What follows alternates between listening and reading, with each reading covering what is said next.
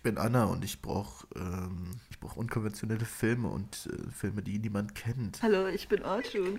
Also ich äh, mag einfach jeden Film. Jeder Film ist grande und überragend. Du hast ihm vier Sterne gegeben auf Letterbox. Du hast ihm vier Sterne gegeben. Wie kannst du Nein sagen? Das könnten du und ich sein, aber wir haben uns entschieden, einen Film-Podcast zu machen. Buh.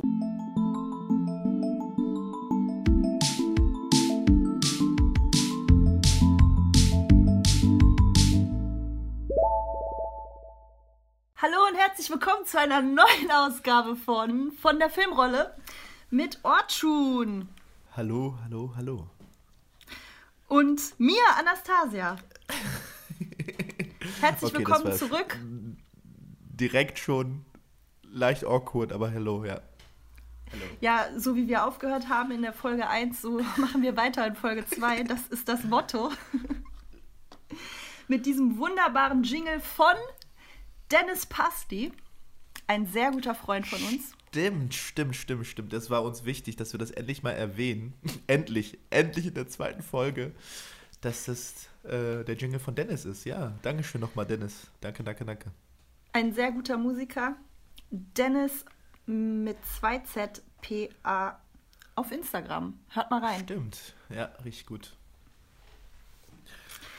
Ich ja, freue mich total. Anna, hä? Ich freue mich total, dass wir es wieder geschafft haben, uns hier zusammenzufinden. Wir, wir müssen unsere neuen Zuhörer und Zuhörerinnen auch mal begrüßen. Danke, dass ihr uns gefolgt seid auf Instagram, auf von der Filmrolle auch. So heißt mir auch auf Instagram. Dankeschön für das Folgen. Ich hoffe, ihr seid jetzt auch dabei. Ein bisschen aufgeregt deswegen, ein bisschen aufgeregt. Jetzt sind das ja wirklich reale Personen, die uns wirklich, die wir sehen, die wir, die uns so zuhören. Finde ich cool. Ja, ich weiß auch nicht, was wir uns dabei gedacht haben. Wir haben ja noch keine Werbung gemacht, aber wir haben äh, den, dieses Instagram-Konto erstellt und irgendwie haben uns ja. alle möglichen Leute gefunden. Ich habe auch meiner Mutter gegenüber das mal erwähnt, so ja, von der Filmrolle, äh, da machen Ortschun und ich was. Äh, hatte ihr den Link aber nicht geschickt und dann erzählt sie mir plötzlich so, ja, als ich jetzt äh, lecker gebadet habe, da habe ich euch, habe ich euren Filmpodcast angehört. und da dachte ich, Mama, wie hast du oh das gefunden? Gott. Aber ähm, mittlerweile können wohl auch Eltern mit dem Internet umgehen und da sollten wir gar nicht so ja. überrascht sein, dass wir da ein paar Follower gesammelt haben. Hallo Mama von Anastasia, hallo. Hallo, Grüße gehen raus. genau. Und ihr könnt uns gerne schreiben, ganz kurz, das ist mir wichtig. Äh, ein Zuschauer oder Zuhörer hat das bereits getan. aber schreibt uns gerne, gebt uns gerne Feedback auch im Familienkreis, ähm, das lesen wir sehr, sehr gerne und auch gerne kritisch. Irgendwas, alles her, alles her. Feedback ist äh, super. Bitte, bitte, bitte. Ja, das macht immer Spaß. Genau, das war Janne, ich erinnere mich, weil es eben unser einziger Follower ist, der uns geschrieben hat. Das, äh, das war schön. Grüße gehen raus. Dank, danke, danke, Janne. Grüße gehen raus. Genau. Ich freue mich, dass wir mal wieder über Filme reden können. Wir reden ja so viel, wir reden über alles Mögliche. Aber das wirklich Wichtige, Filme, das ist für das heute wirklich, reserviert. Wirklich Wichtige. Ja. Und ähm, wie war denn so deine Filmwoche, die vergangene? Hast du ein bisschen was äh, erlebt? Ich bin ganz, ganz ehrlich. Eigentlich zusammenfassend nur heute, also ich habe nur heute Filme geguckt. Also, ich habe die gesamte Woche, es ist tatsächlich auch ähm, nicht unbedingt, also schon anders gewesen. Ich habe die ganze gesamte Woche gearbeitet, deswegen habe ich einfach nichts gesehen. Wirklich mich auch wenig über Filme unterhalten, über Filme nachgedacht. Aber heute, das kann ich ja berichten, habe ich gleich zwei Filme geguckt. Einmal so wie einmal natürlich unsere Hausaufgabe und das ist so ähnlich wie, wie damals in der Schule, dass ich wirklich auf, auf dem letzten Drücker meine Hausaufgaben mache. Entschuldige. Und ähm, genau, habe ich jetzt gerade noch geguckt. Ähm, der Wald vor lauter Bäumen. Und davor, kurz davor, war ich im Kino hier in Berlin im Zoo, nee, nee, im Delphi Zoopalast.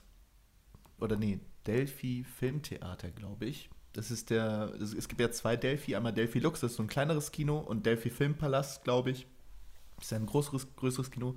Und da habe ich endlich, wie gestern, wie letztes Mal, nicht gestern, wie letzte Woche angekündigt, Licorice Pizza geguckt. Wupp, wupp. Auf 70 Millimeter. 70 oh, nice. Millimeter. Und ja, also genau. Also das war nicht meine Filmwoche. Der heutige Tag. Wie war deine Filmwoche, Anna? Ach, Wahnsinn. Ja, ich habe es auch geschafft, Licorice Pizza zu gucken. Auch im Kino. Ähm, was ja auch erst seit gut rund sieben, acht Tagen wieder möglich ist hier in den Niederlanden. Wir hatten ja ähm, zuletzt als einziges Land in Europa einen Lockdown. Und das war jetzt mein erster Film in diesem Jahr im Kino. Ich habe aber äh, dann auch noch natürlich äh, die zwei Filme, die wir uns vorgenommen hatten, geguckt, über die wir noch reden werden. Und dann hatte ich tatsächlich noch äh, Zeit, ähm, mir ein PTA-Film zu geben, also Paul Thomas Anderson-Film, noch einen anderen. Und zwar habe ich äh, Der Seidene Faden gesehen.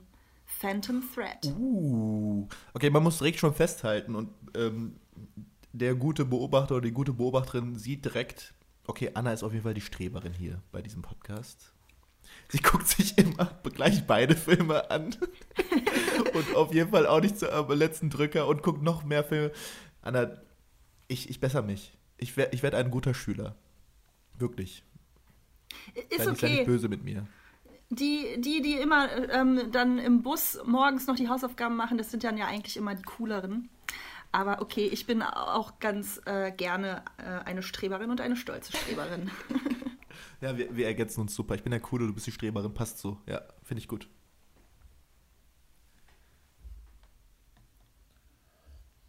Ja, das stimmt. Unangenehme Pause. Ja, ich hatte ja. gerade, ähm, du, du, hast, ähm, du bist eingefroren. Das Internet. Ach so, das blöde okay, Internet. Sorry. Das müssen wir jetzt rausschneiden, Anna. Ich hoffe, das weißt du. Das schneiden wir raus. Mal gucken, ob ich die Zeit dazu finde. Ähm, wie fandest du denn Licorice Pizza? Ähm, boah, ich fand ihn überragend. Also es war wirklich wie so ein Film genau für mich zugeschnitten. Ähm, einfach von der, von der Atmosphäre, von dem Thema, ist auch ein Liebesfilm, kann man sagen, von der Musik, von, also das Ende, es war ein Happy End, muss man sagen. Spoiler. Ähm, dann in 70 mm im Kino und das war alles so schön. Ich habe jede Sekunde wirklich genossen, ohne jetzt irgendwas Inhaltliches zu sagen, weil der Film ja auch gerade ganz frisch in den Kinos ist und wir auch andere Filme zu besprechen haben. Aber bitte, Leute, Leute, bitte, guckt euch den Film im Kino an. Bitte. Das hat er verdient. Und wenn ihr in Berlin seid, dann im Delphi läuft der 70 mm. Guckt ihr euch den an, in, natürlich in OV. Bitte. Wie fandest du den? Ich fand den auch super. Ich habe 5 äh, von 5 Sternen gegeben. Ich habe gesehen, dass du es auch gemacht hast. Und ich würde das auch direkt unterschreiben. Schaut euch das im Kino an, weil für mich hat es auch hauptsächlich von diesem Look and Feel gelebt, von der Atmosphäre. Und natürlich ist das ja auch so ein Hangout-Film. Ist ein Begriff, den ich jetzt ähm, beim Review-Lesen von Licorice Pizza gelernt habe. Also, dass man äh, die Storyline, die geht von einem Charakter zum nächsten und man hängt so ein bisschen ähm, mit einer Person ab, lernt die so ein bisschen kennen Natürlich hat man auch die durchgängigen Charaktere, um die es ja geht, äh, hauptsächlich in dem Film, aber die haben so ihre kleinen Kapitel, Abenteuer, die, die halt von Person zu Person führen. Und das da für mich eh Fan. Das hat immer so ein bisschen Roadmovie-Charakter. Das mag ich sehr. Und es war ähm, für mich auch einfach ein schönes Event, ein schöner Filmabend, Kinoabend. Ne? Wie ich gesagt habe, ähm, vor allen Dingen, weil ich das erste Mal seit langem wieder auch im Kino war ich finde, der Film bedient für mich, für mich als Person ganz viele Sehnsüchte, die ich habe. Und das ist es, glaube ich, warum ich den Film so liebe. Genau. Ja. Super Film, bitte guckt euch den an. Kann ich mir direkt vorstellen, ja. Ich kenne dich ja schon ein Weilchen. Aber mir war, mir war auch klar, dass du fünf Sterne gibst. Das ist so ein Film für ja, uns. Bin, ich bin berechenbar, ja. ja, sehr cool. Und dann ähm, hast du kurz danach ja ähm, The Forest for the Trees oder wie es im Original heißt, der Wald vor lauter Bäume gesehen. Kannst du dich trotzdem noch erinnern, was dann auch im zweiten Film passiert ist oder hat dich Auf das jeden überfordert? Fall. Nein, also beide Filme schon mal empfehle ich. Auch äh, Der Wald vor lauter Bäumen. Sage ich jetzt schon mal vorweg, wenn, wenn sich Leute den Film jetzt vorher erstmal angucken wollen, um unser Podcast dann natürlich weiter danach wieder zu hören, guckt euch den Film auch, auch an. Auch fand ich super und kann mich an alles erinnern, weil er mich wirklich auch getroffen hat. Ähm, genau, ja. Und, und damit haben und damit haben wir ja, ja, ich fand den auch super. Ich fand so. ihn auch super. Ich, hab, ich hatte dir den ja empfohlen und ähm, kannte ihn ähm, nur vom Namen her, vom Thema her und habe ihn jetzt aber auch zum ersten Mal gesehen und zwar gestern. Und mit dem Film haben wir beide, soweit ich weiß, jetzt unsere Maren Ade-Trilogie abgeschlossen. Also das sind die drei Filme, wo sie jeweils äh, Buch und Regie geführt hat. Ne? Und ähm, ich weiß gar nicht, ob ich mich traue, die Frage zu stellen, aber könntest du den einordnen? Würdest du den irgendwie kategorisieren oder äh, in eine Best-of-Liste stellen können zu den anderen zwei Mare Ade-Filmen? Wie meinst du das? Also inwieweit kategorisieren? Zu den Welchen findest du am besten? Ach so, also ähm, ja. Also ich habe ich, ich hab ihn jetzt sehr, sehr frisch geguckt und ich muss sagen, ich fand ihn ebenbürtig mit Toni Erdmann. Und alle anderen kommen tatsächlich bei mir dann auf den zweiten Platz, wenn ich Toni Erdmann und den jetzt auf den ersten Platz rangiere. Ja, finde ich den, also der, der Film fand ich, fand ich auf jeden Fall besser auf, als alle anderen. Ja. Fand ich besser. Und du? Wow. Ähm, ich bin mir da nicht so sicher. Auf jeden Fall würde ich den, glaube ich, nicht vor alle anderen setzen, weil ich mag einfach die Hauptdarsteller von alle anderen zu sehr und äh, diese ganze Urlaubsatmosphäre mh, mm, zieht mich auch immer wieder zurück zu diesem Film. Aber ähm, ich war glaube ich, ein bisschen überrascht, dass tatsächlich, obwohl das ja auch, obwohl, ne, das ja ihr Debütfilm ist, ähm, Der Wald vor lauter Bäumen, dass man den auf jeden Fall äh, so gut wie auf ein Treppchen stellen kann mit ihren anderen zwei überragenden Filmen. Und auch wenn äh, das ja noch auch so ne, halt ein Uni Film-Uni-Abschlussfilm ist und so, aber da ähm, ist auf jeden Fall einer der besseren. Grandios. Sollen wir mal kurz zusammenfassen, worum es in dem Film geht? Sollen wir mit dem Film beginnen? Ja, klar. Ja, okay, dann mache ich mal eine ganz, ganz kurze Synopsis, wie auch schon beim letzten Mal, ohne Spoiler erstmal, aber es geht ähm, eigentlich um Melanie. Melanie ist gerade, glaube ich, Lehrerin geworden. So beginnt der Film auch. Ähm, sie ist, der Film beginnt damit, dass Melanie gerade aus ihrem, aus ihrer Wohnung, aus ihrer derzeitigen Wohnung auszieht und in eine neue Stadt zieht. Und später wird auch bekannt, dass sie auch damit nicht nur, dass sie in eine umzieht, sondern auch eine achtjährige Beziehung beendet. Sie selbst. Und in dieser neuen Stadt, weil sie jetzt gerade das Studium abges abgeschlossen hat, das Referendariat, fängt sie zum ersten Mal an, wirklich als Lehrerin zu arbeiten. Und sie ist sichtlich motiviert. Sie sagt selbst, bevor überhaupt die erste Stunde anfängt, steht sie in so einem Plenum vor den ganzen anderen Lehrern und sagt, dass sie jetzt, ich glaube, jetzt nicht, ich paraphrasiere jetzt, dass sie jetzt den neuen frischen Wind mit in die Schule mitnimmt und mitbringt und äh, dass sie darauf gefasst sein sollen und sehr motiviert ist. Und genau so beginnt der Film und was halt passiert ist, muss man sagen, dass dieses Ideal, was Melanie hat, diese Vorstellung, ein, vielleicht auch ein neues Leben zu beginnen, einen neuen Abschnitt zu beginnen, mit einem hohen, hohen, hohen Ideal, das bröckelt und bröckelt und bröckelt und bröckelt bis zum fast Ende, würde ich sagen.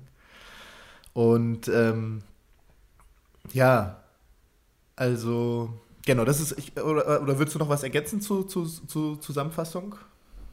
Nein, das ist erstmal, was ja? da passiert. Genau.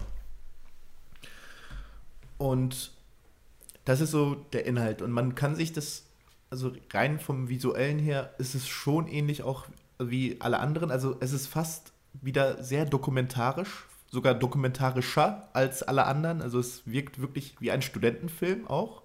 Also auch die, die Kamera, es scheint jetzt nicht die allerbeste gewesen zu sein. Das ist wie so eine Videokamera, finde ich, so Camcorder-like. Auch ich glaube, das sind keine 24 Bilder pro Sekunde. Es ist schon etwas flüssiger. Es ist wirklich wie ein Dokumentarfilm, auch gefilmt, ähm, mit ganz vielen Zoom-Ins und ähm, nicht mit viel Schnick-Schnack. Das fand ich aber auch gut, weil es auch hier wieder sehr realistisch war. Ähm, also wirklich, auch jetzt mal, wenn man Melanie betrachtet, das ist, ich konnte mir die halt sehr gut vorstellen, also als reale Person. Und ich glaube, jeder hat auch so eine, so eine Art Lehrer, auch Lehrerin auch gehabt. Also sie ist so eine sehr tollpatschige Lehrerin, sehr, wie gesagt, idealisiert, idealistisch, würde ich sagen, als anfängliche Lehrerin. Sehr sehr angepasst, aber auch sozial, würde ich sagen, jetzt nicht in der Interaktion die beste. Das ist, das sind, das ist, also sie stellt schon, und da habe ich mich auch in meine, in meine Schulzeit zurückversetzt äh, gefühlt, so eine Lehrerin da, die man halt sehr gut die, unter, die Autorität untergraben kann. Also wirklich das auch Richtung Mobbing tatsächlich. Das war so wirklich eine Lehrerin, die einfach nicht mit der Klasse mit den Schülerinnen und Schülern klarkommt.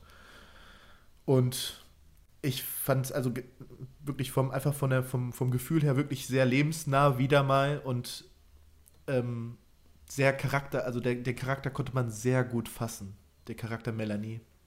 Ähm, und sehr gut mitfühlen. Das kann Maren Ade auf jeden Fall sehr gut, finde ich. Diese Charakter, Charakterstudie einer, einer Person, pff, ganz stark, wirklich. Also, und das ist auch, das hat auch, ich bin ganz ehrlich zu, ähm, zu dir, Anastasia, ganz ehrlich, das hat auch mit, auch meine Bewertung, glaube ich, sehr stark beeinflusst. Das ist, also mein Mitgefühl, Mitgefühl mit diesem Charakter, ähm, der ja wirklich, wie gesagt, im Laufe des Films immer mehr einfach leidet, immer mehr zum Objekt wird tatsächlich der, der Gegebenheiten. Also von einem Subjekt ne, dieses Ideal, was sie vorher hatte als Lehrerin, wirklich immer mehr zu einem Objekt wird des, des, des Außen. Und ich konnte es so gut mitfühlen, so gut Empathie, so viel Empathie für sie, äh, für sie haben, dass das, glaube ich, vor allem auch das mich, äh, ähm, also warum ich so eine hohe Bewertung abgegeben habe. Ja, ist bei mir ähnlich. Also ich habe dem ja auch äh, hoch bewertet. Ich habe den jetzt mal vier Sterne gegeben von fünf und ähm, hatte danach aber auch so das Gefühl, den muss ich nicht unbedingt nochmal sehen oder zumindest nicht so bald. Aber ja, auf jeden Fall überragend. Ähm, die Punkte, die du genannt hast, mit denen gehe ich auf jeden Fall d'accord. Also zum Beispiel dieses Realistische, wovon du gesprochen hast, das liegt ja auch einfach zum großen Teil an der unfassbar guten Schauspielleistung von Eva Löbau, die diese Melanie, diese Lehrerin eben verkörpert. Und ähm, da denkt man sich ja wirklich bei dem, was sie da abliefert, sag mal, ist die so? Spielt die sich jetzt selbst oder? ja, das stimmt, ja. Oder ist die einfach äh, eine grandiose Schauspielerin? Sie ist eine grandiose Schauspielerin, das ist die Antwort. Das äh, hat äh, den Film auf jeden Fall ähm, sehr, sehr großartig gemacht. Und äh, diese, dieser Typ Lehrerin, die da, der da äh, gezeigt wird, ähm, ganz lustig. Tatsächlich wird dieser Film öfter auch in äh, Schul- und Lehrerratgebern als schlechtes Beispiel genannt. Also es Ach, wird angehenden jetzt? Lehrern empfohlen, ja genau, um damit Nein. die sich mal angucken können, wie es nicht sein soll. Ach, ist das witzig. Aber ja, kann ich mir gut vorstellen. Ja, es ergibt auf jeden Fall Sinn, würde ich auch sagen. Seht euch das mal an, Lehrer, so sollte es nicht sein. Und äh, da hätte ich auch ein paar Kandidaten, denen ich rückwirkend ähm, aus meiner Schulzeit diesen Film gerne mit diesem Wink mal empfehlen würde. Herr so und so, so hätte es äh, nicht laufen sollen, ne? Ja, auf jeden Fall. Und wie gesagt, auch, auch, auch da nochmal fand ich auch erstaunlich, auch die Kinder, die Schüler und Schülerinnen, auch super real. Also wirklich, als wäre es ein Dokumentarfilm. Ich hätte, ich weiß, vielleicht weißt du was dazu, aber ich hätte gerne wirklich mal ein Making-of gesehen, wie sie das geschafft hat. Ob, also ich dachte die ganze, ganze Zeit, dachten die Schülerinnen und Schüler wirklich, dass das eine, dass das, dass das eine echte, echte Lehrerin ist oder, oder nicht? Also das war mein Gedanke, weil das alles so real war. Also unglaublich, unglaublich. Ja, aber ich kann mir auch vorstellen, dass die Schüler vielleicht gar nicht so ein großes Problem hatten, ähm, die Szenen nachzustellen, weil wie du halt gesagt hast, man kennt's, man kennt's einfach und man kennt und die Schüler wissen auch, wie sie äh, frech sein müssen und wie sie was reinrufen äh, in Klassenraum. Und ähm, daher kann ich mir vorstellen, dass die, ja, aber dass die da auf jeden Fall viel Spaß hatten ähm, beim ja, Dreh. Das, sah, das, das hatte ich mir auch so gedacht, während ich das geguckt hatte. Genau, also wenn wir mal jetzt, so, jetzt mal tiefer reingehen, also nochmal, ähm, Melanie ist halt eine wirklich eine sehr angepasste Frau. Also sie ist immer sehr nett, sehr lieb, zeigt, also ich würde schon sagen, zeigt wenig Affekte, versucht niemandem so irgendwie etwas Böses zu wollen oder irgendwas Böses zu zeigen, auf den Schlips zu treten. Und dabei auch zeigt sie halt wenig fast, also wenig von ihrem wahren Selbst, würde ich sagen, im Kontakt mit anderen.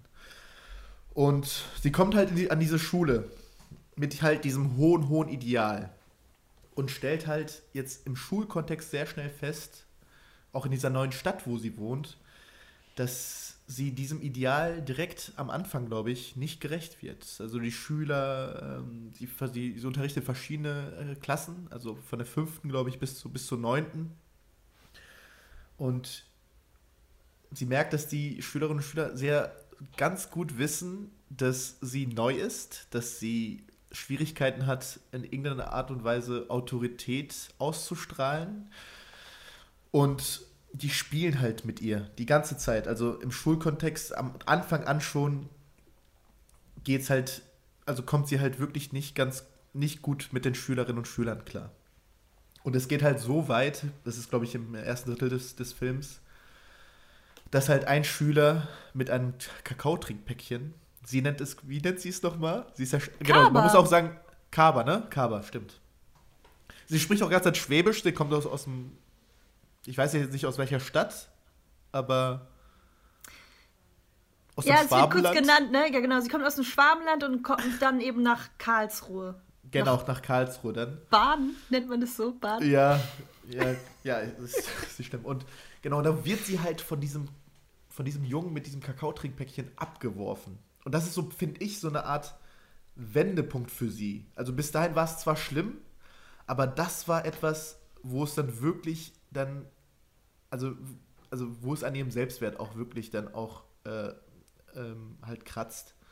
Weil daraufhin auch noch, und das muss man auch sagen, das fand ich, die Szene fand ich auch überragend, wo es dann zu einem Gespräch mit der Mutter diesem, dieses Jungs kommt. Und das ist halt so eine typische, muss man, äh, ist schon so etwas ähm, karikaturistisch, so eine wirklich eine Helikoptermutter ist. Und komplett die Geschichte, wie, was wie das abgelaufen ist, so umdreht, also vollkommen auf der Seite des ihres Jungs ist und ja, Melanie auch da nicht, sich nicht irgendwie mit ihr duellieren kann. Komplett auch in die Passivität, in die Abhängigkeit gerät, in die, sich fast unterwirft, wie auch im tatsächlich im, im Schulalltag, in, in der Klasse. Und ich finde, das war so ein Wendepunkt, wo es dann auch nochmal, wie gesagt, immer weiter bergab geht. Und das Ding ist einfach, dass es nicht nur die Schule betrifft.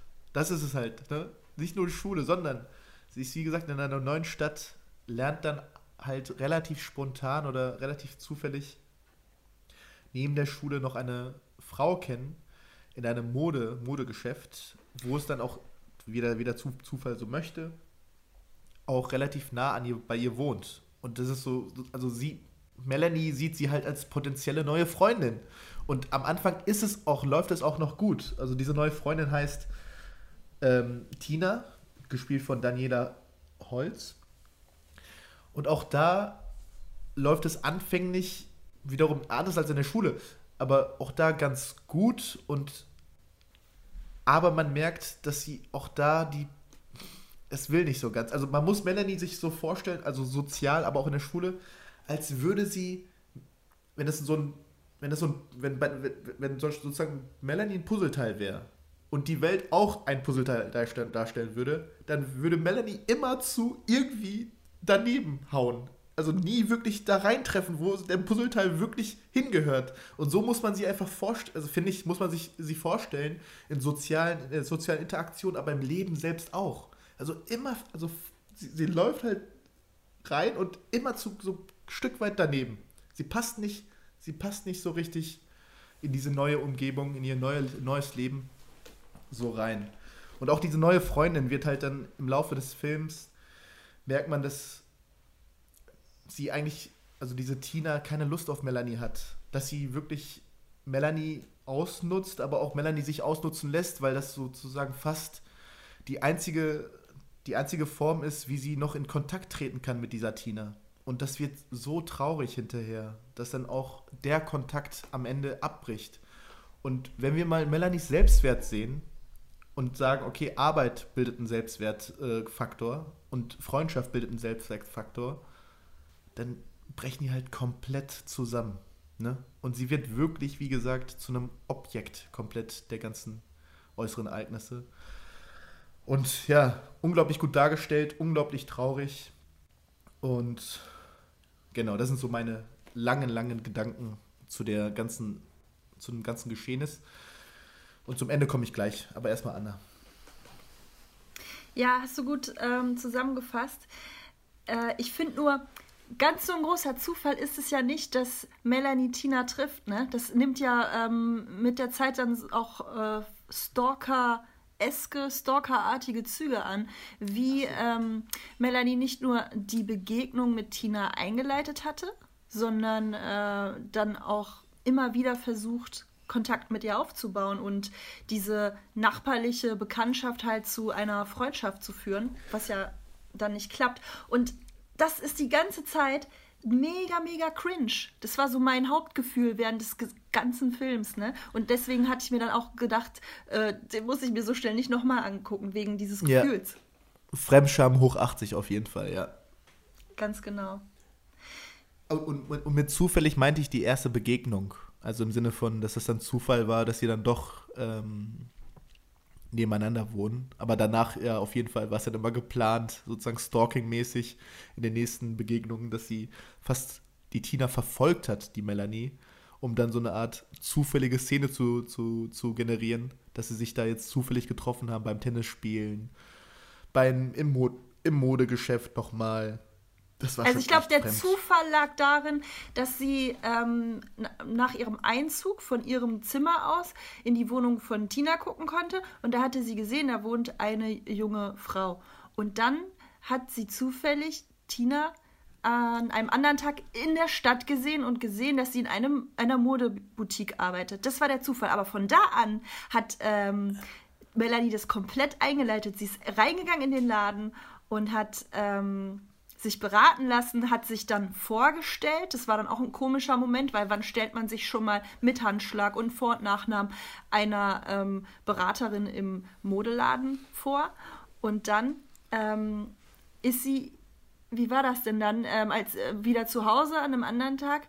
Doch ist sie, hat sie die gesehen, die Tina, wieder die Straße langlaufen und ist ihr dann schnell hinterhergerannt und hat dann so getan, äh, dass sie nicht weiß, dass äh, Tina da auch wohnt. Ne?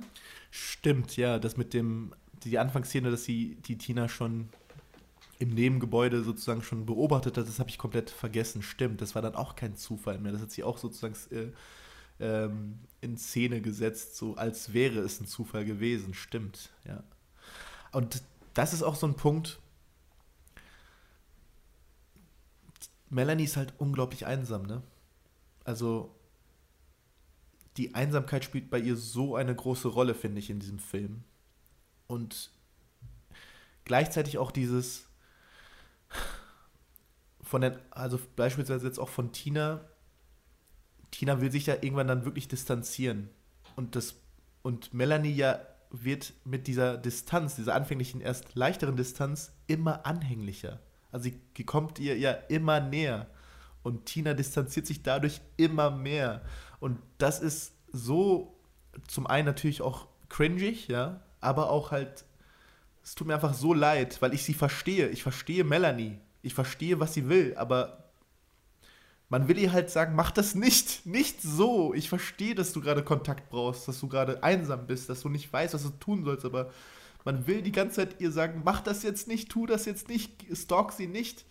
Ähm, und das macht sie so nahbar, aber auch, weil man das, glaube ich, auch von sich so ein bisschen kennt. Sie stellt ja schon einen Charakter dar, so eine Facette von uns allen, finde ich. Also das, ich glaube, diese solche Situationen, solche Gefühle, die wir haben, haben wir alle, dass da, dass man, dass man dass man das Gefühl hat, dass vielleicht gerade eine andere Person eher Distanz möchte und man eigentlich selbst vielleicht eher den Kontakt herstellen will. Sie ist natürlich eine Extreme, muss man sagen, aber ich finde, das, das kennen wir alle so ein bisschen und das ist so etwas, was mich halt wirklich ganz, äh, also wirklich mich auch getroffen hat. Und ich beim im gesamten Film komplett bei Melanie war. Auch wenn sie, wenn sie wirklich viele Dinge die sie da ge getan hat, ähm, nicht vertretbar waren, klar. Aber ich war komplett bei ihr, ich, äh, weil ich es komplett verstehen konnte, warum und wieso sie das tut, ne? Ähm, ach, ach, Melanie, ach, Melanie. Ganz genau. Ich denke auch, dass sich da sehr viele Menschen ähm, mit Melanie identifizieren können. Dass äh, jeder schon mal die Erfahrung gemacht hat, dass man einsam ist und unbedingt gerne mit Menschen in Kontakt treten möchte. Und vor allen Dingen nach so einem Umzug, wenn man noch niemanden kennt, aus dem schwäbischen Dorf, der Kleinstadt in die Großstadt Karlsruhe. Ist ja dann schon ein Schritt. Ja, und so tritt sie von äh, einem ins nächste, einem Fettnäpfchen ins nächste. Und ähm, was mir auch aufgefallen ist, du hast es ja auch schon erwähnt mit dieser ähm, mit diesem Videostil, ne? das ist ja, glaube ich, auch mit Videokameras, äh, falls das eine technische Bezeichnung ist, ähm, aufgenommen worden.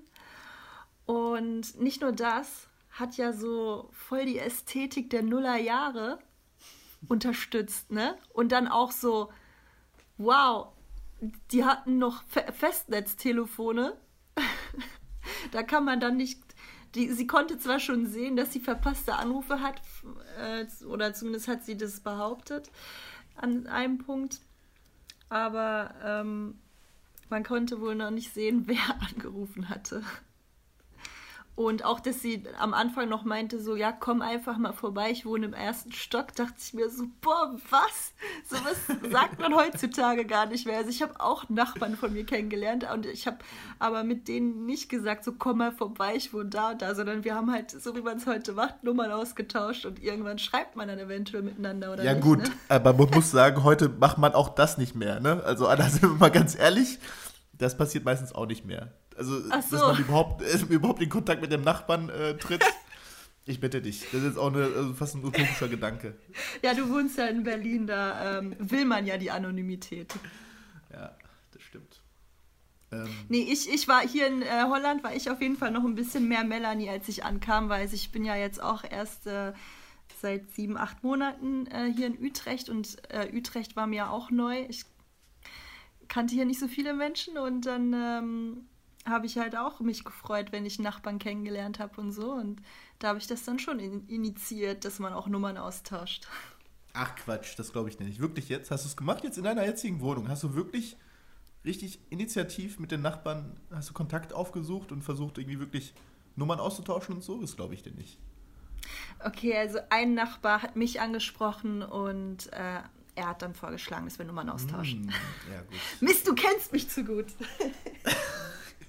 Aber das stimmt, du hast vollkommen recht. Eigentlich sind wir, also von der, von der, von der Ausgangssituation schon sehr, schon sehr ähnlich in, in Melanies äh, Leben. Also im Sinne von, weil ich bin jetzt relativ neu auch in Berlin, nach Berlin gezogen, kenne nicht so viele Leute hier.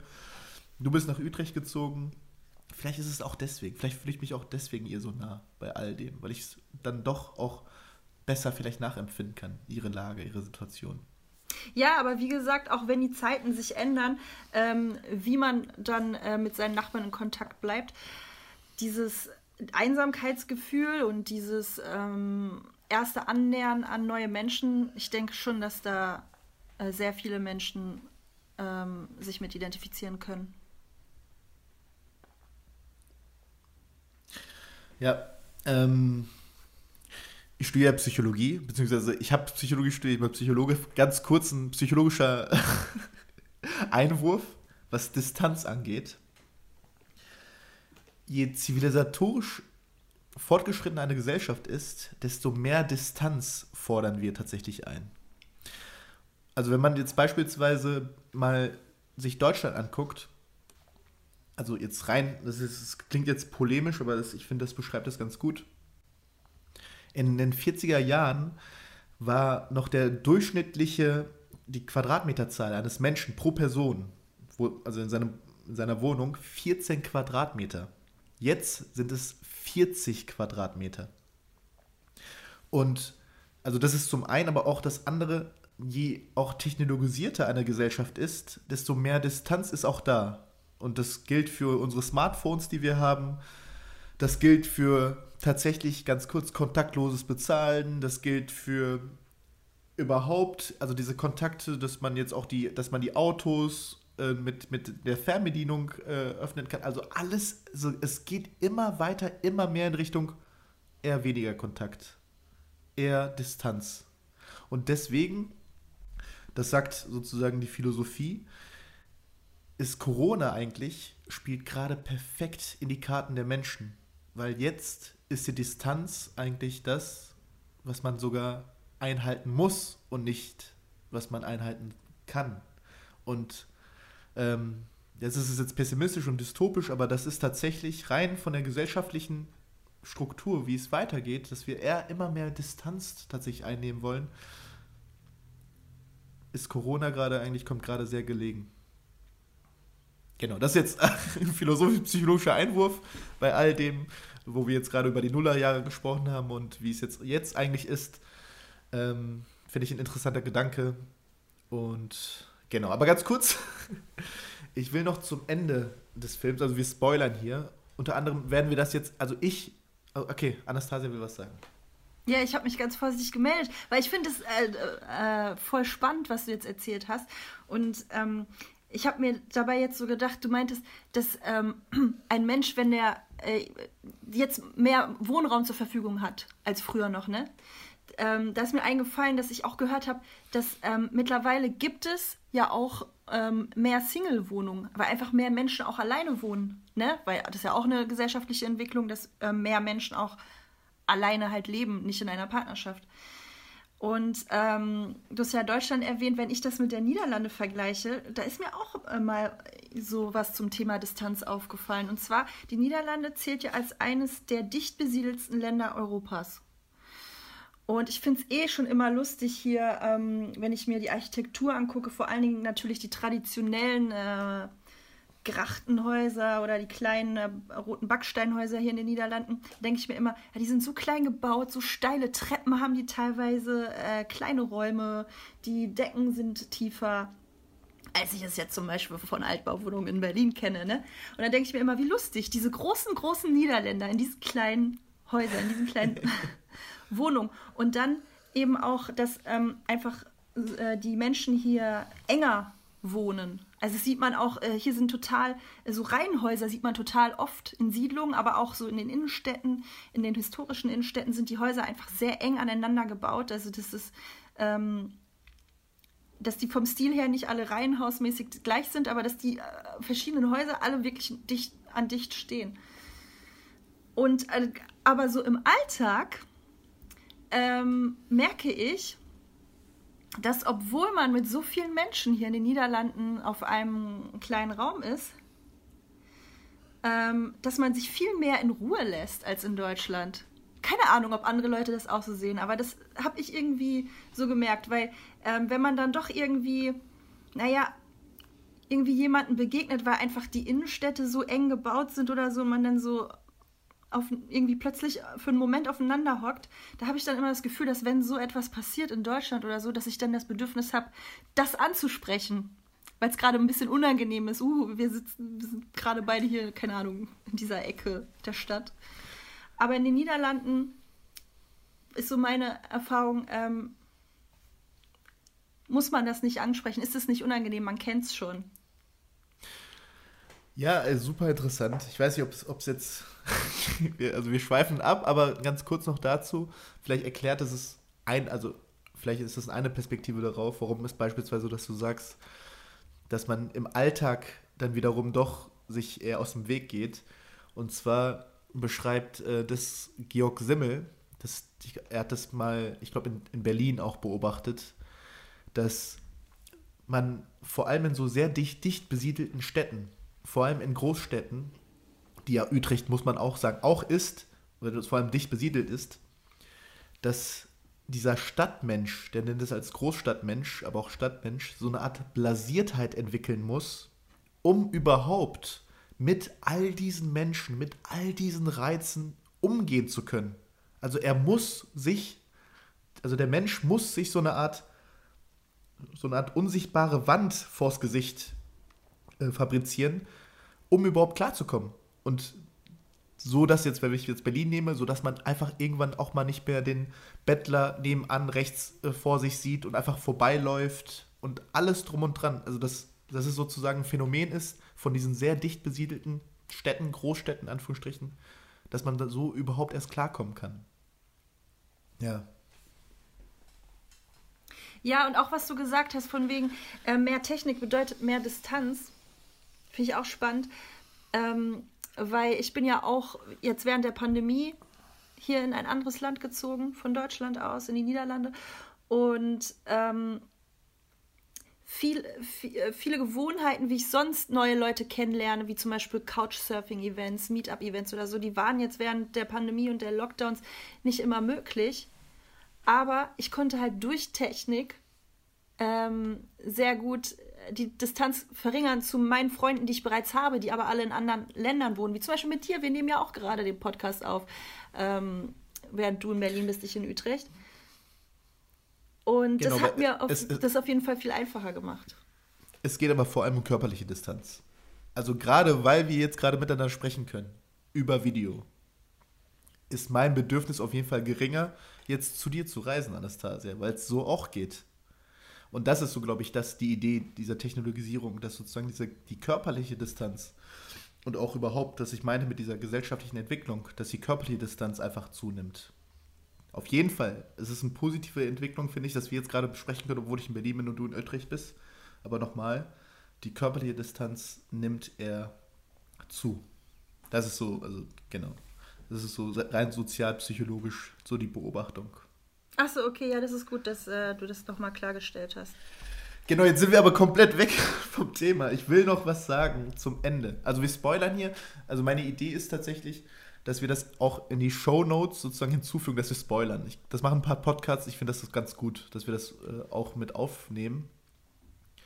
Aber der Film genau. ist ja von 2003 und mein Bruder, hallo Marius, meinte, dass ähm, wenn die Filme so alt sind, dann müssen wir gar nicht immer eine Spoilerwarnung machen. Schreibt mal in die Kommentare, wie ihr das so seht. Okay, ganz kurz, ich sage mal ganz kurz meine Meinung dazu. Ich finde, ja. es hat einfach wirklich eine sehr geringe De Relevanz, ob der Film gerade neu erschienen ist oder äh, gerade äh, 20 Jahre äh, alt ist. Denn dieser Film beispielsweise, ja, ist 20 Jahre alt. Aber ich sag, kann, kann diese einfach mal wirklich sagen, wahrscheinlich, höchstwahrscheinlich haben sehr, sehr, sehr, sehr, sehr, sehr, sehr, sehr wenige unserer Zuschauer den Film gesehen. Und deswegen finde ich es kein äh, ausschlaggebendes Argument, wenn der Film einfach 30, 40, 50, 60 Jahre alt ist, dass man das spoilern darf. Weil es geht ja darum, also Spoilern per se, geht, es geht, geht, geht, geht ja darum, dass man Menschen, die den Film noch nicht gesehen haben, etwas vorwegnimmt. Und das ist ja der springende Punkt. Also man muss ja, also ich finde, man müsste eher, eher schauen, inwieweit der Film geschaut wurde oder populär war oder auf dem Radar der, der Menschen überhaupt war. Und ich finde beispielsweise Maren Ade, muss man sagen, Anastasia, ihre Filme, außer Toni Erdmann, sind eher in der Peripherie angesiedelt. Du hast recht, Ortschum, du hast mich überzeugt. Wir haben auch ähm, hier eine gewisse Verantwortlichkeit und einen gewissen Auftrag irgendwie. Und ähm, gut, das schadet ja nicht, wenn wir kurz Aber eine Spoiler-Warnung aussprechen. Genau, ich habe jetzt viel gesprochen, jetzt erzähl mal, was passiert am Ende eigentlich? Das Ende, Ende? Ja. Wunderschön. Das äh, nimmt surreale Züge an.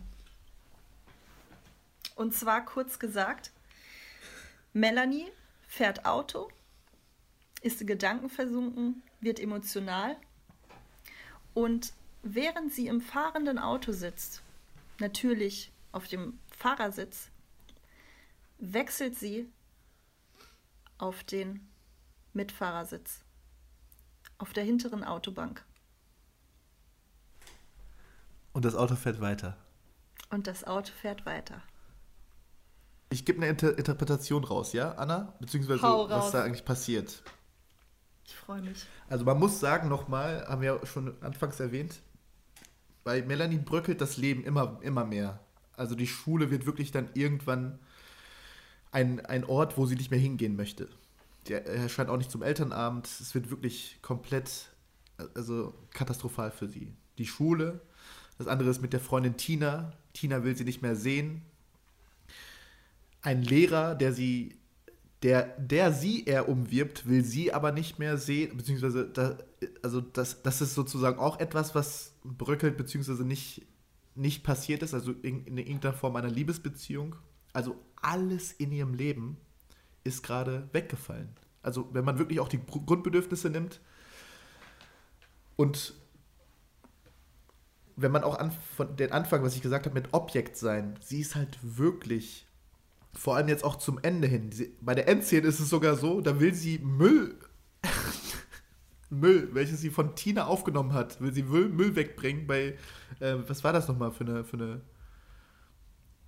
so irgendeine Müllstation, wollte sie einfach wirklich ähm, wegbringen. Und da sagt der Typ ihr, die, der da arbeitet, nee, das ist, das ist Hausmüll, das müssen sie bei sich zu Hause entsorgen und nicht hier. Sogar bei der Müllentsorgung wird sie sozusagen abgelehnt. Also nichts klappt in ihrem Leben. Also sie ist wirklich komplett ein Objekt der ganzen äußeren Ereignisse.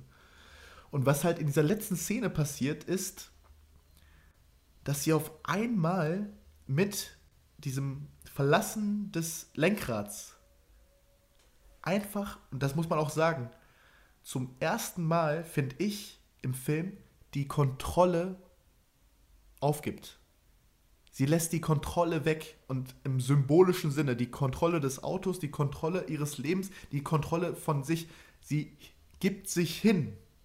Und in, diesem, in dieser Hingabefähigkeit, in diesem Ich gebe mich jetzt dem Leben hin oder ich gebe mich der Situation hin, ich gebe mich hin, passiert auf einmal etwas, wo sie sich auf einmal in der Freiheit als, also ich finde, diese, diese letzte Szene ist so eine Art Freiheitsszene, wo sich auf einmal durch diese Hingabe wieder zu einem Sub Subjekt macht. Und das ist so, finde ich, sozusagen das für mich dieses, dieses, dieses Schlüsselerlebnis. Wirklich den Druck loszulassen, die Kontrolle loszulassen und sich wirklich einfach mal hinzugeben. Und das ist so schön. Das ist auch halt eingefangen, die letzte Szene mit diesen Naturbildern, mit diesen Bäumen, die dann auch auf dem Weg, auf diesem Waldweg, auf diesem Feldweg dann stehen. Und sie, wie sie dann einfach dann zum, zum ersten Mal, finde ich, so richtig authentisch lächelt und lacht. Und nicht etwas da spielt. Nein, das ist sie jetzt gerade und sie ist gerade glücklich. Und ähm, wow, also unglaublich schöne letzte Szene. Finde ich auch. Hast du gut zusammengefasst und ich finde die letzte Szene auch sehr, sehr stark. Die fällt natürlich so ein bisschen raus, ne? Dadurch, dass sie dann plötzlich so ein bisschen surreal wird, nachdem ähm, wir jetzt auch vor allen Dingen den Realismus im Film und im Sch- Schauspiel und so äh, gelobt haben. Aber es passt auf jeden Fall sehr gut zusammen und rundet das alles sehr schön ab. Finde ich auch. Ja, jetzt haben wir sehr viel über den Film gesprochen. Ich vor allem. Aber ich, Anastasia, wirklich vielen, vielen Dank für deine Empfehlung. Ich glaube, ansonsten wäre ich nie an diesen Film gekommen. Also jetzt wirklich in der früh, in der Jet- jetzt Zeit, also in der gegenwärtigen Zeit irgendwie den Film geguckt. Richtig, richtig gut. Bitte guckt euch den alle an und bitte schreibt uns, wie ihr den findet. Bitte.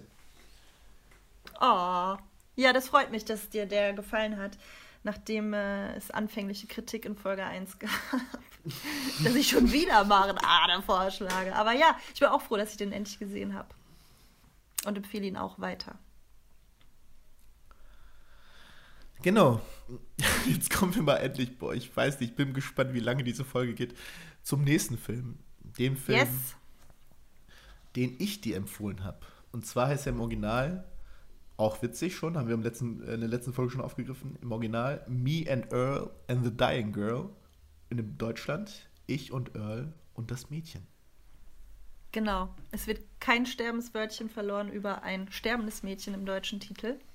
Aber tatsächlich ähm, kommt das sehr schnell vor im Film selbst. Ganz kurz, bevor du was sagst, Empfehlung oder nicht? Also wenn Leute jetzt den Film erstmal schauen wollen, bevor sie komplett gespoilert werden wollen, Empfehlung ja oder Empfehlung nein? Eher nein.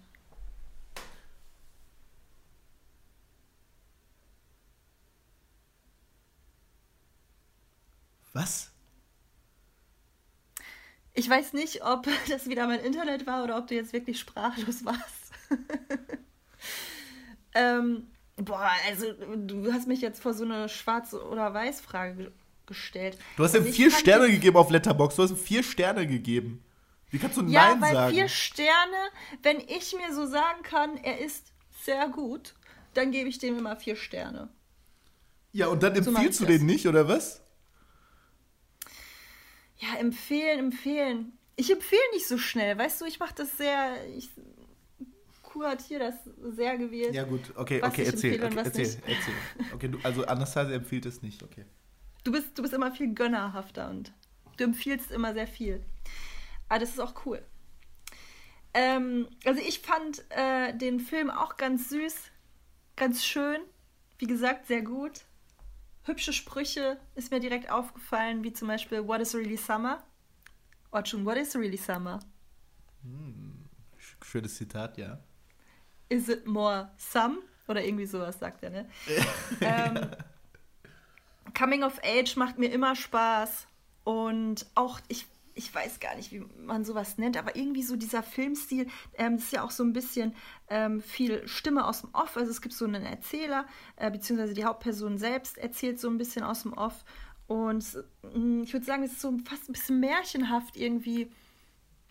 Ähm, das ist dann zwischendurch auch so ein bisschen, weiß nicht mehr, ob das Animationen waren oder zum Beispiel, als es dann halt um diese Filme gibt, die der äh, Hauptdarsteller und sein bester Freund, also Earl und wie heißt er? Keine Ahnung, machen. Ähm, total süß. Aber ich fand so alles in allem war der Film so ein bisschen zu sehr nach Rezept gemacht. Also, er ist auf jeden Fall konventioneller als vor laut, für, äh, der Wald vor der lauter Bäumen. Hundertprozentig. Was aber nicht heißen muss, dass er schlechter ist. Also, ich ganz kurz, ich, ich persönlich empfehle ihn auf jeden Fall an unsere Zuhörer und Zuhörerinnen, denn das ist unter anderem ein Film für Filmliebende. Also wer sich mit Filmen auseinandersetzt, wer sich mit, wer Filme kennt, wer viele wichtige, in Anführungsstrichen, Filme kennt, der wird diesen Film, glaube ich, ein Stück weit auch deswegen lieben. Und ähm, allein deswegen und ähm, würde ich ihn auf jeden Fall empfehlen. Ich mag ihn sehr. Ich finde ihn trotz seiner Konventionen, die auch eingehalten werden, doch, doch, dann auch nochmal anders. Und genau, das zu mir. Aber warum ist das eine Empfehlung für Filmliebhaber? Meinst du es jetzt nur wegen dieser, ähm, dieser Filme, die die äh, zwei Jungs da im Film machen? Genau, unter anderem. Also, vielleicht kannst du erstmal mal die Zusammenfassung machen. genau, ich weiß ja, dass das wichtig ist.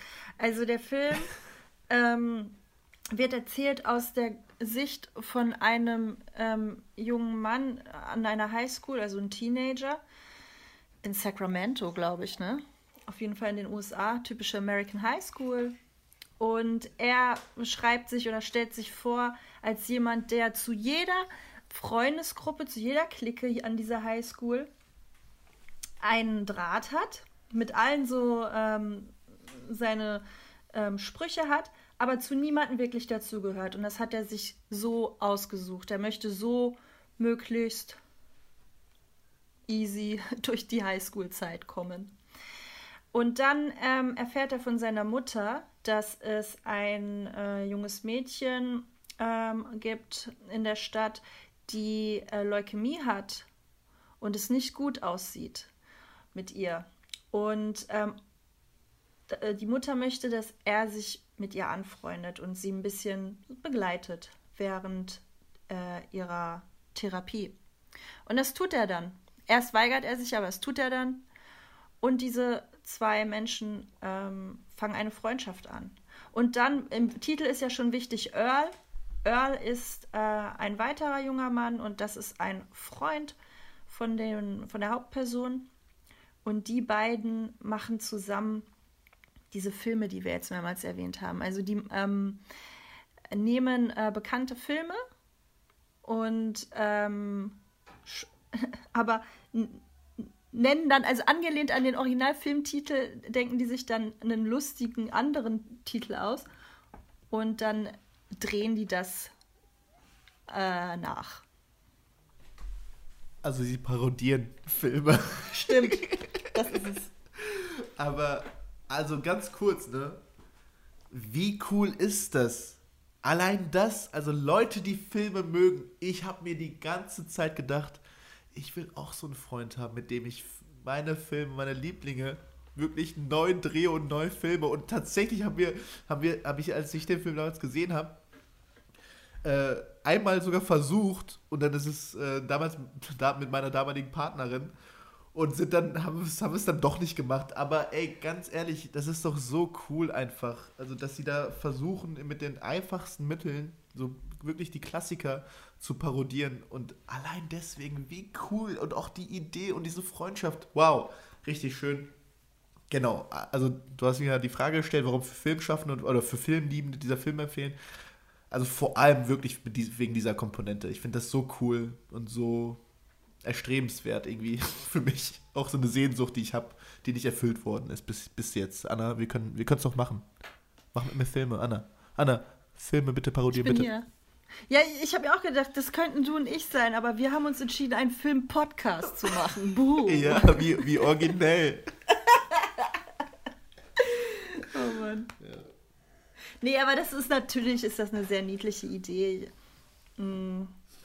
Das haut mich jetzt nicht völlig aus den Socken, aber das hat, äh, es war, hat den gut getragen, den Film. Ich bin Anna und ich brauche ähm, ich brauche richtig hoch, ähm, ich brauche unkonventionelle Filme und äh, Filme, die niemand kennt und die komplett neben dem Radar laufen, damit ich es auch gut finde, weil ich bin jemand, der Filme nur mag, wenn andere Filme die, wenn andere Leute die nicht kennen. Ich bin Anastasia. Hallo, ciao. Hallo, ich bin Orchun. Also ich äh, mag einfach jeden Film. Jeder Film ist grande und überragend. Äh, mindestens vier von fünf Sternen. Mindestens immer. Und ich empfehle euch einfach jeden Film. Ja, ich bin halt, hey, okay, ja, das stimmt. Ich bin halt nicht der kritischste Mensch vielleicht. Ja, ich bin lebensbejahend, Anna. Ich bin lebensbejahend. Ja, deswegen mag ich dich so. Okay, dann jetzt schieß los. Erzähl, wie fandst du den Film? Was fandst du gut? Was fandst du schlecht? Was. Genau, wie ging es dir bei gewissen Szenen? Erzähl. Ich habe auch darüber nachgedacht, ähm, wo, wo du jetzt sagst, wie ging es mir, ob ich geweint habe. Und ich weiß es nicht mehr. Also die Wahrscheinlichkeit ist hoch, weil der ja auch rührend war, der Film, und ich auch sehr nah am Wasser gebaut bin. Aber dann war es vielleicht auch nicht so eindrucksweckend, dass ich ähm, mich daran erinnern kann, dass ich wegen etwas ganz Besonderem da in dem Film geweint habe.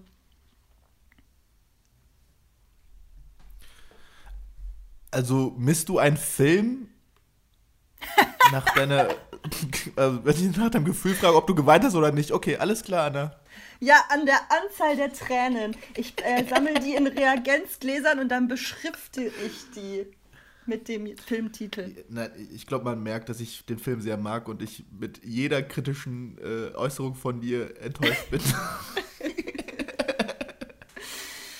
ja, weiß nicht, vielleicht hätten wir den auch zusammen gucken müssen.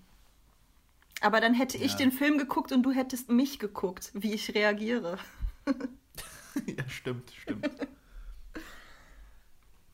Gibt es eigentlich einen Film, den du mir verbietest, alleine zu gucken, damit wir den zusammen gucken können?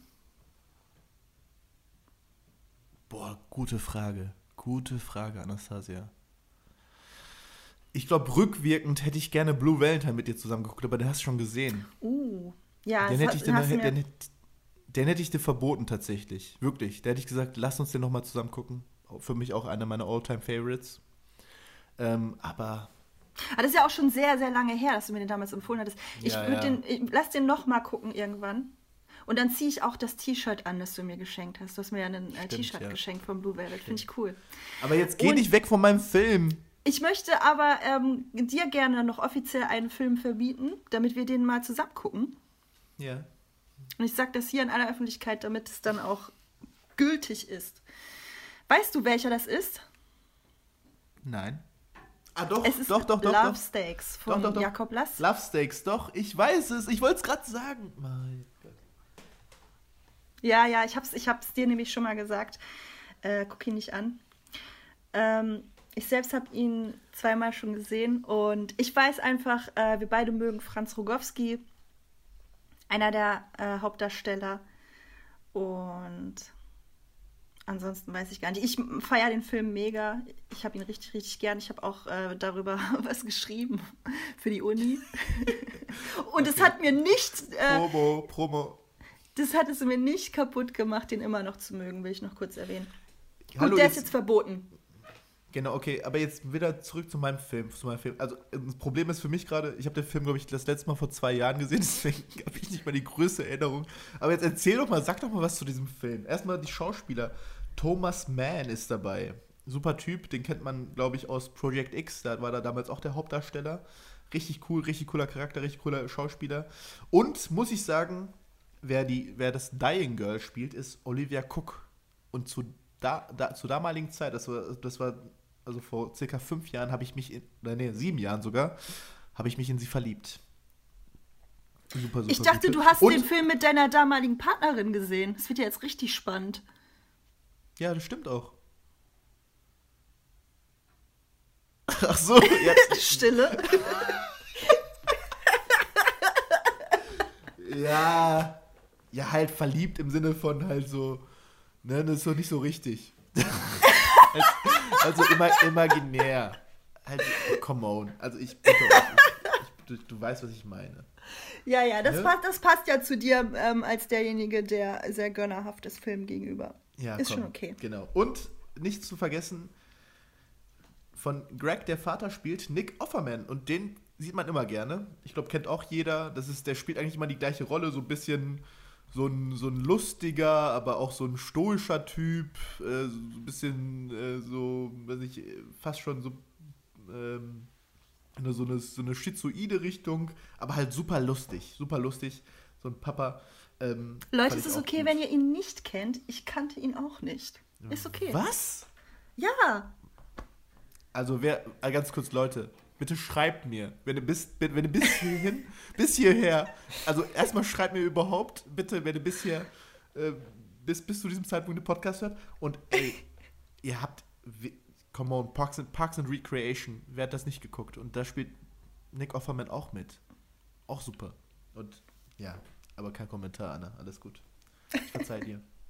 Okay. Ja, ich habe den Film sehr genossen, Orchun. Danke für die Empfehlung. Und er war auch echt niedlich. Auch ich, keine Ahnung, ich kenne Sacramento nicht. Äh, es war irgendwie ganz schön. Die Stadt hat ja auch fast eine Rolle gespielt, also man hat viel davon gesehen. Ähm, das waren auch sehr schöne Eindrücke. Ansonsten kann ich mich fast nur wiederholen. Ich habe mir nicht so viele Notizen zu dem Film gemacht. Na ey, guck mal, wie viel Mühe ich mir für deinen Film gegeben habe, aber ist okay. ähm, ich kann ja noch ein, zwei Sachen sagen. Also nochmal, ich mag ja so eher Liebesgeschichten und Coming of Age ist immer cool. Und ich fand einfach die Beziehung zwischen Greg und äh, Rachel, das, also das Dying Girl, ich fand das so erfrischend. Irgendwie war das also der, der, die Kommentare, die Dialoge zwischen den beiden super süß und super schön, super authentisch. Und auch die Kamera, also ganz oft auch so Fisch, ich glaube, das war so Fischei-mäßig, ne? Das ist so, es gab so gewisse, gewisse Szenen im Zimmer von, von, von Rachel, wo wirklich die gesamte, das gesamte Zimmer gefasst wurde mit der Kamera. Also super cooler Look, also was auch wiederum dann doch unkonventionell war, weil damit schon viel gespielt wurde und auch so gewisse Szenen. Es gab einen One-Shot, wo auch ähm, Greg, glaube ich mal, getanzt hat und dann irgendwie sogar zu seinem Zimmer hoch sich hochgezogen. Also es war voll, also der Film hat auch so schon cineastische, also Zeug von cineastischer Raffinesse und ähm, genau die Beziehung, die, das Zwischenmenschliche zwischen den beiden, die, die Freundschaft, diese Filme, die sie gedreht haben, aber auch das cineastische finde ich im Film und der Humor, der genau in meine Kerbe äh, tritt. Ähm, das, da finde ich den Film dann doch unique, wirklich und sehenswert. Bitte guckt euch den an. Verstehe ich. Bloß was ich nicht verstehe ist, also ich würde nicht sagen, dass die Dialoge authentisch waren. Ich finde, dass die schon, ähm, ja, ich will jetzt nicht sagen gescriptet, aber ähm, eben auch eher unique waren. Aber das hat auch sehr gut gepasst zu dem Film ähm, der ja auch optisch, ähm, würde ich auch sagen, eher stylized, stylized ist als äh, real. Und ähm, dass man okay. dann und dass man ähm, dann irgendwie dadurch dann auch so die Möglichkeit hatte, eben ähm, sehr viel Humor anzuwenden bei diesem Umgang mit dem Tod als hätte man das jetzt irgendwie komplett authentisch dargestellt, die Dialoge, dann wäre zumindest, wenn man hätte mich äh, authentisch darstellen wollen, das eher geendet wie bei Melanie, nämlich total awkward und cringe. Ja, ja, okay. Ja, ich habe den Film halt schon, schon länger nicht gesehen. Das, ich, ich, fand, also rückblickend fand ich die Dialoge authentisch, weil sie eben anders waren. Weil sie dann unique waren und dann und das hat, das hat, das hat irgendwie, glaube ich, keine Ahnung, bei mir jetzt auf jeden Fall rückblickend für Authentizität gesorgt. Aber ja, also ich glaube, mehr kann ich auch nicht zu sagen. Guckt euch den einfach mal an, weil ich den wirklich sehenswert, sehenswert finde und auch ähm, nicht jeder diesen Film kennt. Das ist, glaube ich, auch, finde ich immer auch cool. Ja. Super. Ja, also ein Grund, warum ich auch jetzt so schnell aufgehört habe, weil wir sind schon echt sehr lange drauf. Ne? Also wir, wir, wir nehmen schon lange auf. Ähm, haben wir eine neue Aufgabe, neue Hausaufgabe, Anastasia?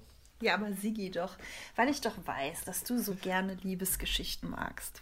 Ja, ja, ja, bitte. Und sich immer alles äh, bei dir um Liebe drehen sollte, habe ich dir einen Film ausgesucht, der genau das Gegenteil ist. Nein! Schon im Titel heißt er äh, in der internationalen Variante Loveless. In der originalen heißt er Nielubov. Du merkst, er ist russischen Ursprungs. Nielubov heißt wohl Abneigung oder sowas wie Nichtliebe. ähm, es ist ein Film von Andrei Sviaginesev. Sviaginesev. Und ich habe bei Letterbox gesehen, dass du den auf deiner Watchlist hast. Und deswegen wollte ich dich dazu motivieren, den endlich mal zu sehen. Anna, den wollte ich schon wirklich immer sehen. Und deswegen freue ich mich sehr. Ich habe ihn mal, ich habe ihn vor, glaube ich, drei Jahren oder so, wollte ich ihn gucken und dann habe ich den irgendwie auf Pol. Nein, nee. Das ist ja, ist ja ein polnischer Film, ne? Nein, Oder? russisch. Russisch, ach scheiße russischer Film. Und irgendwie hatte ich den Film auf Italienisch da. Frag mich nicht warum. auf jeden Fall. Habe ich das auch jetzt, glaube ich, nach fünf Minuten gemerkt, weil ich dachte, okay, das ist gerade äh, irgendwie russisch, was gesprochen wird. Egal. Auf jeden Fall wollte ich hier schon immer gucken. Richtig gut. Dankeschön. Habe ich richtig Lust drauf. Ähm, kannst, auch, kannst du kurz auch sagen, warum du mir den empfiehlst oder ist es, ist es irrelevant? Nein, äh, sehr gerne. Äh, ähm, ich habe ein paar Filme gesehen von diesem russischen Regisseur und ähm, Loveless hat auch Liebe zum Thema, natürlich keine romantische, ne? wie man es jetzt schon erahnen kann. Und ähm, ich fand den sehr beeindruckend und ich glaube, dass der äh, dir auch sehr gefallen könnte. Ich bin gespannt. Ich empfehle dir Close Up von Abbas Kiarostami. Hammer! Kennst du den Film? na, schon tausendmal gehört, aber auch nie dazu gekommen, den zu sehen, ja? Da kann ich das auch endlich mal abhaken, geil. Also ich empfehle dir den, weil er mich in einer Phase meiner Film, meines filmliebenden Lebens erwischt hat, wo ich schon gefühlt oder dachte, schon alles gesehen zu haben. Und dann kam dieser Oh. Film. Und dann kam dieser Film und hat einfach komplett alles auf den Kopf ge äh, gestellt, finde ich. Wow. Weil er doch mal komplett anders war und eine komplett andere Facette gezeigt hat. Und deswegen, wegen dieses Gefühls, will ich dir den empfehlen. Close-Up von Abbas Kiarostami. Hammer. Ja, Hammer, da freue ich mich auch. ja, ich danke euch ähm, Ich danke Ihnen Fürs- auch. fürs Zuhören. Ich habe das Gefühl, ich habe hab diese, die, in dieser Folge mehr gesprochen als Anna, aber ist okay. Nächstes Mal bist du Hast du das nicht letzte Folge auch schon gesagt? Und wirst du das nächste Folge nicht auch wieder sagen? dran. In der, le- nee, in der letzten Folge nicht. In unserer, ähm, äh, unserer allerersten Folge, die wir nicht veröffentlicht haben, da habe ich es gesagt. Ah, ja, ja, Aber- die, äh, die Mock-Up-Folge. Die Über die man nicht reden darf. Ja. Genau. Nee, ist okay. Ich unterhalte mich gerne mit dir und ich freue mich auch äh, aufs nächste Mal. Genau, vielen, vielen Dank. Und falls ihr Feedback nochmal habt oder irgendwelche Kommentare im Kopf, schreibt uns gerne auf Instagram unter von der Filmrolle. Dankeschön. Bis zum nächsten nächste Mal. Woche. Tschüss.